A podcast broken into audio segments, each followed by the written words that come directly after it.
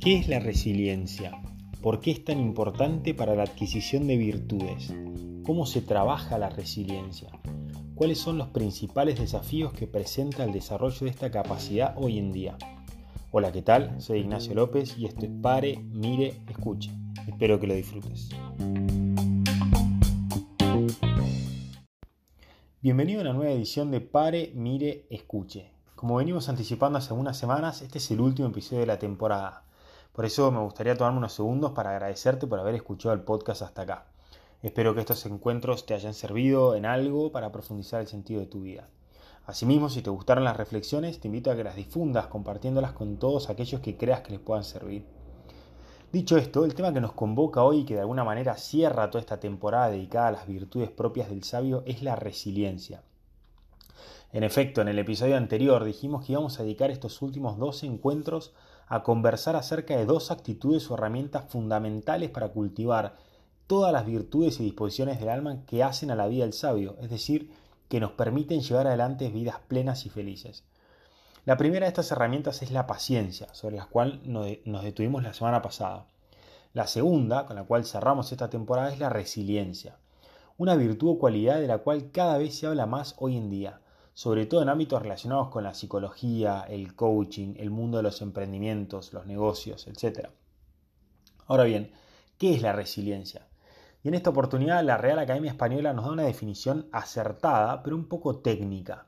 Dice la Real Academia Española, la resiliencia es la capacidad de adaptación de un ser vivo frente a un agente perturbador o un estado o situación adversos. Desde una perspectiva más psicológica, podríamos decir que la resiliencia es la capacidad de anteponerse a fracasos o a cualquier tipo de situación traumática con resultados positivos. Por lo tanto, esta virtud no supone únicamente capacidad de adaptación, sino que también incluye superación, ya que implica mejorar a partir de una cierta capitalización de los fracasos o de las situaciones adversas. De acuerdo con esta primera conceptualización, la resiliencia tiene dos aspectos, uno relacionado con la adversidad exterior y otro más vinculado a la actitud de aceptación y superación de los propios errores o fracasos. Es decir, uno puede ser resiliente respecto a lo que le toca vivir o resiliente respecto de los propios errores, ¿no? de lo que uno comete, ¿no? y cómo nos anteponemos o nos adaptamos y mejoramos a partir de nuestras propias fallas. Y en esta oportunidad nos vamos a centrar sobre todo en este segundo aspecto, entendiendo la resiliencia fundamentalmente como aquella capacidad que nos permite superar nuestros errores y anteponernos a los propios fracasos. Como resulta obvio, superar y anteponerse son dos acciones que implican una mejoría, un crecimiento personal. La resiliencia es la virtud que nos permite levantarnos de nuestras caídas mejores que antes, o sea, más maduros, más desarrollados, más plenos.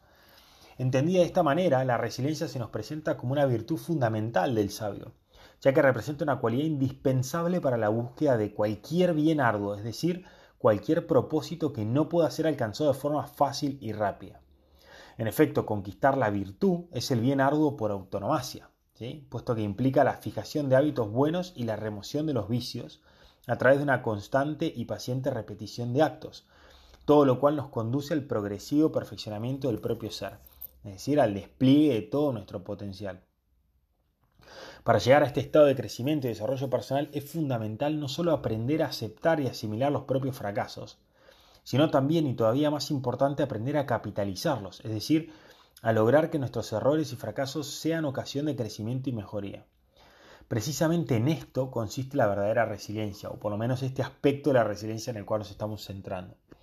Pero todavía hay más, ya que si miramos el devenir de la vida humana, de nuestra propia vida, vamos a percatarnos rápidamente de que los errores y fracasos son inevitables. Nadie en esta vida está exento de ellos. Por lo tanto, más que una valiosa herramienta, la resiliencia es un activo indispensable para el crecimiento personal. Sin esta aptitud no podemos progresar, ya que es la resiliencia la que nos permite desarrollar las estrategias necesarias para aprender de los errores y fracasos que inevitablemente cometemos a lo largo de la vida, capitalizarlos y evitar repetirlos en el futuro. Sin la resiliencia repetimos errores y patrones de fracaso, lo cual equivale a desarrollar círculos viciosos que nos resultan cada vez más difíciles de romper. En este sentido, la resiliencia funciona como un gran antídoto contra la frustración, por un lado, y contra lo que podría llamarse el sedentarismo moral, lo cual hace referencia a cierta actitud de resignación o pasividad respecto a nuestros propios defectos y debilidades. Es más o menos esta idea, ¿no? De como no logro superarme y termino repitiendo siempre los mismos errores, me resigno. Abandono los ideales que me había propuesto para ser mejor persona y naturalizo mis defectos. Esta peligrosa actitud respecto a nosotros mismos suele manifestarse con expresiones como soy así, no puedo ni voy a cambiar, esto siempre me va a salir mal, eh, es imposible que esto me salga bien. Como decíamos, para romper este círculo vicioso necesitamos de la resiliencia, es decir, de la capacidad de asumir los errores, asumir los defectos, capitalizarlos y adaptarnos a las nuevas circunstancias para evitar cometer las mismas equivocaciones en el futuro. Al igual que como sucede con la paciencia, que veíamos en el episodio anterior, la resiliencia parece comportarse principalmente como una herramienta, es decir, como un medio, sumamente valioso, pero medio, en fin. Un medio a través del cual podemos adquirir las virtudes que nos ayudan a ser más felices, potenciando el sentido de nuestra vida. Esto significa que la resiliencia, al igual que cualquier herramienta, puede ponerse al servicio de fines poco nobles. Pienso, por ejemplo, en los mecanismos propios de un acosador, quien sistemáticamente se adapta a las circunstancias y logra vencer una y otra vez las defensas de su víctima. Algo similar sucede con los ladrones y estafadores, quienes utilizan su fracaso frente a los nuevos sistemas de seguridad para adaptarse a las circunstancias y mejorar sus capacidades para robar o estafar. Por supuesto que en algún punto estos ejemplos son forzados, ya que la resiliencia en la inmensa mayoría de los casos está asociada a una actitud positiva de superación y de crecimiento personal, una actitud a través de la cual una determinada persona logra anteponerse a una adversidad concreta. De todos modos, el punto que pretendo señalar con estos ejemplos es que desarrollar habilidades que nos permitan adaptarnos mejor a una determinada circunstancia, no siempre que, impliquen, digamos, anteponernos a determinadas dificultades o adversidades o, desafíos, no siempre responde a una actitud virtuosa, ya que a través de la adaptación a las circunstancias podemos estar desarrollando cualidades negativas volverme un excelente evasor de impuestos, por ejemplo, a partir de reiterados enfrentamientos con la agencia de recaudación, claramente no representa una actitud virtuosa. Por lo tanto, la resiliencia se vuelve una valiosa herramienta para nuestro desarrollo personal cuando se la comprende bien, y esto significa entenderla en cuanto ordenada a la consecución de la sabiduría, es decir, cuando sirve a la progresiva adquisición de las virtudes. Ahora bien, ¿con qué desafíos concretos nos encontramos hoy en día al momento de cultivar la resiliencia? Y en primer lugar podemos mencionar el simple hecho de que la realidad es dinámica, lo cual representa una dificultad que trasciende lo histórico y cultural, es decir, que no tiene tanto que ver con los tiempos actuales. Si bien los aspectos fundamentales de la realidad, como la verdad, el bien, el orden, son objetivos, permanecen en el tiempo, la naturaleza, ¿no? la constitución de la naturaleza humana, etc., los aspectos sociales y culturales a través de los cuales accedemos a lo profundo de la realidad sí cambian y dependen de nuestra actualidad. La comunicación, el transporte, la educación, la forma de vincularnos con la autoridad, con nuestros pares, con las generaciones que están arriba nuestro, abajo. Todos estos son todos aspectos sumamente cambiantes de nuestra realidad cotidiana. ¿En qué sentido esto representa una dificultad? En que la alta exposición a los cambios frecuentes, a la necesidad de estar constantemente aprendiendo a reconocer los cambios y adaptarnos a nuevas circunstancias, puede hacernos pensar que nada permanece, que para crecer debemos siempre acompañar y asimilar todos los cambios socioculturales, que lo virtuoso es la mera adaptación. Y esta tendencia para hacernos perderla puede hacernos perder la propia identidad ya que nos propone un estilo de vida basado en la constante transformación, es decir, en la no permanencia. Esto puede producir desorientación, falta de identidad personal, incapacidad para proyectar con claridad ideales a largo plazo, mantenernos firmes en la consecución de esos ideales.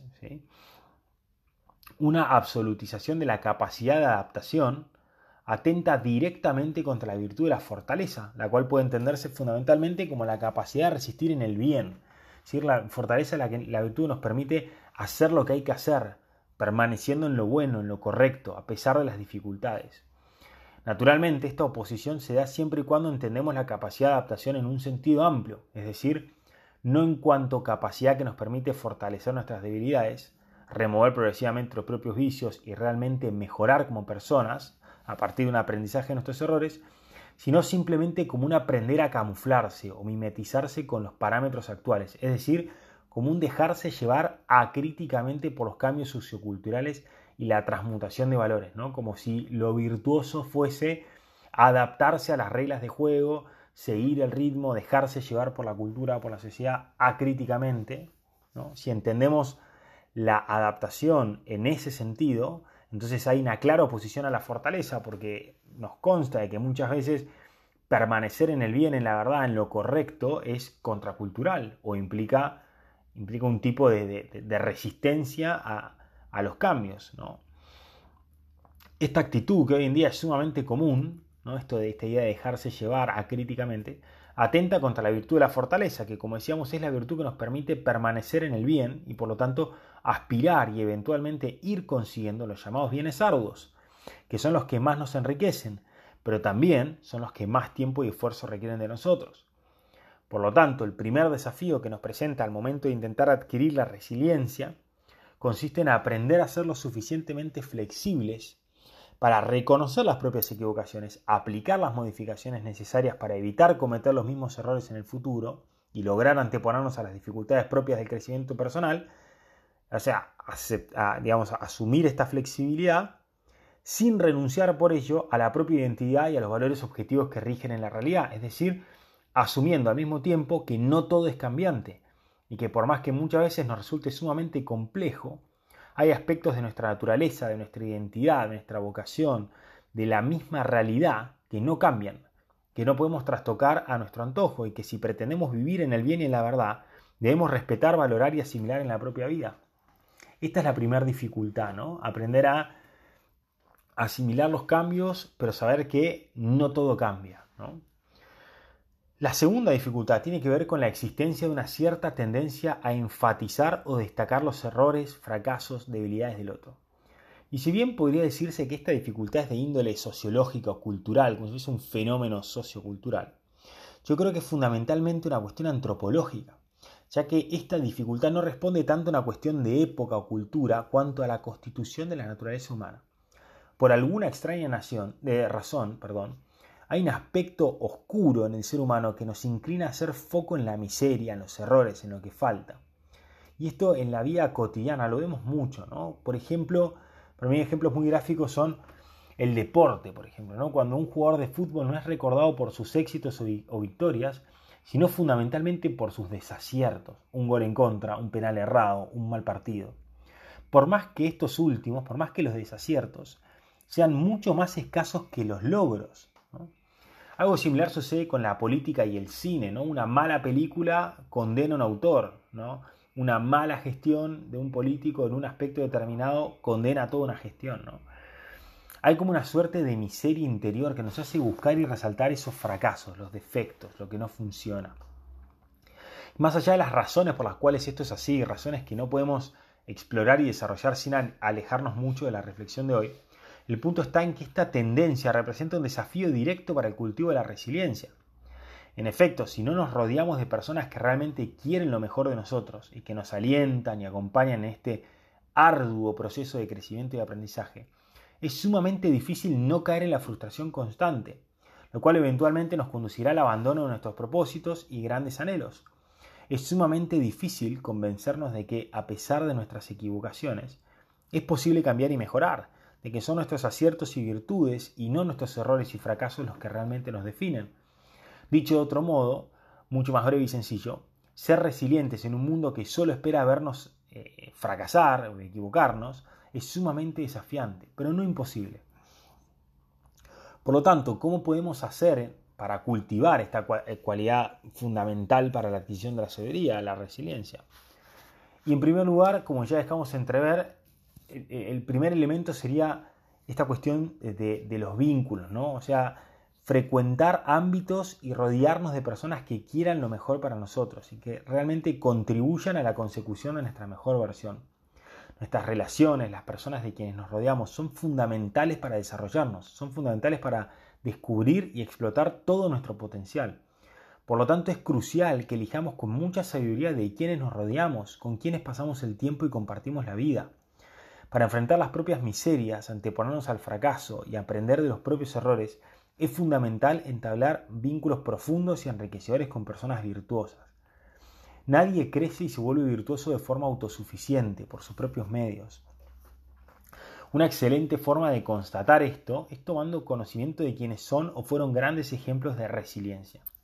Pienso, por ejemplo, una persona que yo eh, aprecio mucho, que es, o, que, tengo en gran estima, ¿no? que me parece un, un, gran valor y un gran referente, que es Roger Federer, considerado por muchos el mejor tenista de la historia, quien logró dominar su fortísimo carácter y anteponerse a las grandes frustraciones que le generaba el deporte gracias a su equipo de entrenadores y sobre todo a Mirka, su esposa. O sea, si uno ve video, uno lo ve jugar hoy a Federer y cree que toda la vida fue tuvo ese temple y ese autocontrol y ese manejo de sus emociones y uno cuando estudia su vida o lee una biografía o, ve algún video cuando era más chico, parece que el tipo eh, era completamente fuera de control, eh, incluso con rasgos de soberbia, con mucha ira, con mucho, eh, mucho descontrol emocional y realmente se pudo anteponer a eso y pudo lograr todo lo que logró en su carrera gracias, y esto lo reconoce él mismo, gracias a, la, gente a la que se rodeó y sobre todo a su esposa.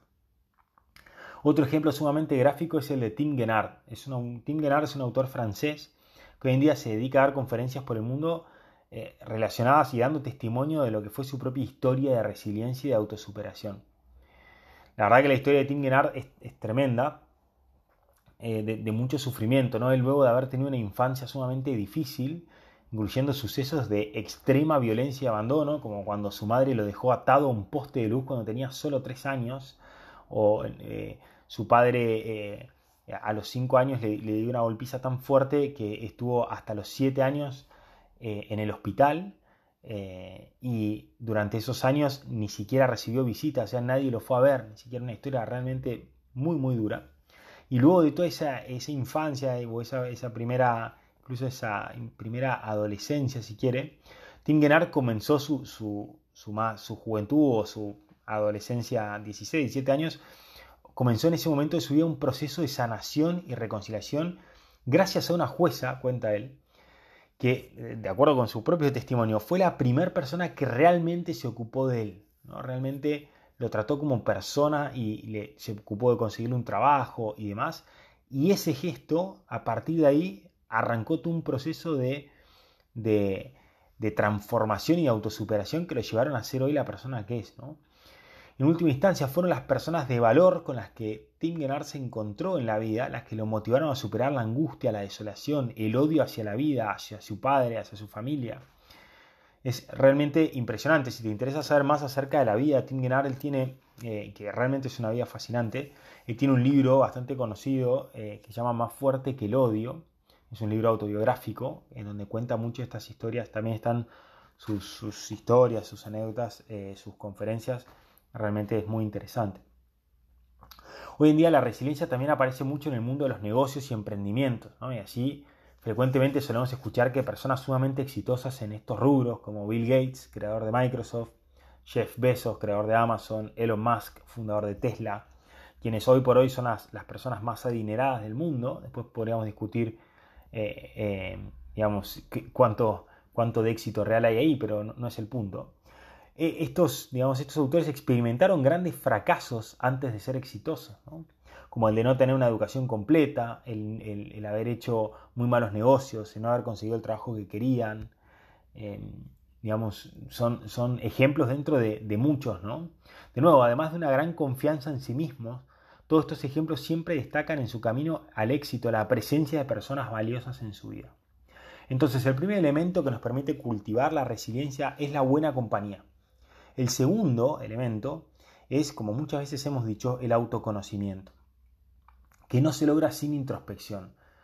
La relación entre el autoconocimiento y la resiliencia es bastante evidente, ya que una mirada sana, lúcida, atenta de la propia vida nos permite reconocer que somos mucho más que nuestros errores y defectos, que pese a nuestras debilidades es posible crecer y mejorar, de hecho, identificar y apoyarse en las propias virtudes y fortalezas es una excelente forma de anteponerse a los fracasos, ya que nos ayuda a no darle a estos más peso y realidad de lo que tienen. José Kentenich, el padre Kentenich, fundador del movimiento apostólico de Schoenstatt, decía que básicamente hay dos formas de superar los defectos y fracasos, o sea, de embarcarse en este crecimiento personal. La primera consiste en destacar, en, perdón, en atacar directamente los defectos. Entonces, por ejemplo, mis habilidades sociales son malas, no, no logro formar un grupo de amigos, entonces, ¿qué hago? Salgo más, veo y conozco gente nueva, multiplico las posibilidades de encontrar mi grupo ideal, ataco directamente mis habilidades sociales. Esto no está mal, pero es una estrategia que nos agobia, nos agota, ya que poner al defecto, a la debilidad, al fracaso en el centro de mi vida y enfrentarme con él constantemente nos demanda mucha energía. En contraposición, el padre Kentenich propone lo que él denomina el crecimiento por luminosidad, que básicamente consiste en hacer foco en las virtudes y fortalezas propias. Esto en lugar de quitarnos energía, nos vitaliza, porque nos conecta con lo mejor que tenemos. Asimismo, el desarrollo de nuestros dones y aspectos positivos va a producir por decante la retirada o superación de nuestros aspectos negativos, nuestros defectos y equivocaciones. ¿no? La imagen que, el padre Kendrick pone es una especie de mantel en una mesa en donde si yo empiezo a levantar de una punta, en algún momento voy a levantar las, las otras tres, ¿no? Eh, voy a levantar el resto del mantel. Ese es como el efecto por decante o por luminosidad, ¿no? Como no, no atacar la reducción de la sombra, digamos, por seguir con la imagen de la luz, sino, digamos, potenciar la, la luz, ¿no? Y eso automáticamente hace que las sombras se retiren. Siguiendo con el ejemplo anterior, en lugar de atacar directamente la falta de habilidad social, que claramente es una debilidad, esta propuesta sugiere trabajar ese aspecto potenciando alguna fortaleza o virtud, como puede ser, por ejemplo, la práctica de algún deporte, desarrollar algún dote artístico o musical, formar una banda, anotarse en teatro, en comedia musical, etc. Aprovechar fuertes convicciones religiosas, sumarse a equipos de organización en la parroquia, participando de un grupo misioneros, de alguna coordinación, de alguna preparación para un sacramento, lo que sea. De acuerdo con la teoría de Kentenich, poner el foco y comenzar a trabajar lo positivo y virtuoso proporcionará un importante crecimiento interior, lo cual causará por arrastre, como decíamos hace un rato, por decirlo de algún modo, ¿no? por arrastre, por decante, un progresivo fortalecimiento de los aspectos más débiles de la persona. Por lo tanto, la motivación, vitalidad y fortaleza necesarias para anteponernos tanto a los propios errores como a la adversidad externa, es decir, para cultivar la resiliencia, provienen no solo de la buena compañía, sino también de un sano autoconocimiento que nos permita reconocer y explotar todas las herramientas y dones con los que contamos para encontrar nuestra mejor versión y superar los obstáculos que la vida nos vaya poniendo por delante. Dicho esto, como propuesta para esta semana, te quiero invitar a reflexionar sobre estos dos aspectos concretos tus vínculos más fundamentales, aquellos sobre los cuales más te apoyas en el día a día, y tu autoconocimiento, haciendo especial foco en el reconocimiento de tus dones, fortalezas y virtudes. Respecto del primer aspecto, te propongo que elijas un vínculo concreto que consideres especialmente importante al momento de enfrentar y superar una adversidad y te hagas las siguientes preguntas. ¿Cuánto valorás y cuidás ese vínculo? ¿Cuánta conciencia diaria tenés de la importante que es para vos? ¿Qué situaciones concretas recordás en las cuales este vínculo te haya ayudado, ayudado a superar una situación difícil? ¿Qué crees que podés hacer para mejorar este vínculo, para tenerlo más presente, para hacerlo crecer? Respecto del segundo aspecto, te invito a intentar identificar cuáles son tus principales fortalezas y virtudes al momento de tener que enfrentar una situación desafiante o difícil. Puede ser la paciencia, la capacidad para pedir ayuda, la humildad, la adaptabilidad, la perseverancia, como decíamos hace un rato, aprender a reconocer eh, nuestros dones y poner el foco en explotarlos no solo implica un evidente crecimiento personal, sino que también representa una profunda fuente de motivación y vitalidad para trabajar nuestros defectos, superar nuestros errores y anteponernos a la adversidad. Esto fue todo por hoy, espero que te haya gustado, como siempre digo, no te olvides de suscribirte al podcast y de seguir la cuenta de Instagram Pare Mire Escuche, ahí puedes ver toda la información actualizada, ahí también se sube la reflexión de la semana, eh, que siempre está relacionada con el tema de hoy. También es un espacio para compartir experiencias, dejar comentarios, hacer preguntas y demás. Muchas gracias por acompañarme en el día de hoy y a lo largo de todo el podcast. Muchas gracias por escuchar el podcast. Espero que tengas una muy buena semana y hasta la próxima.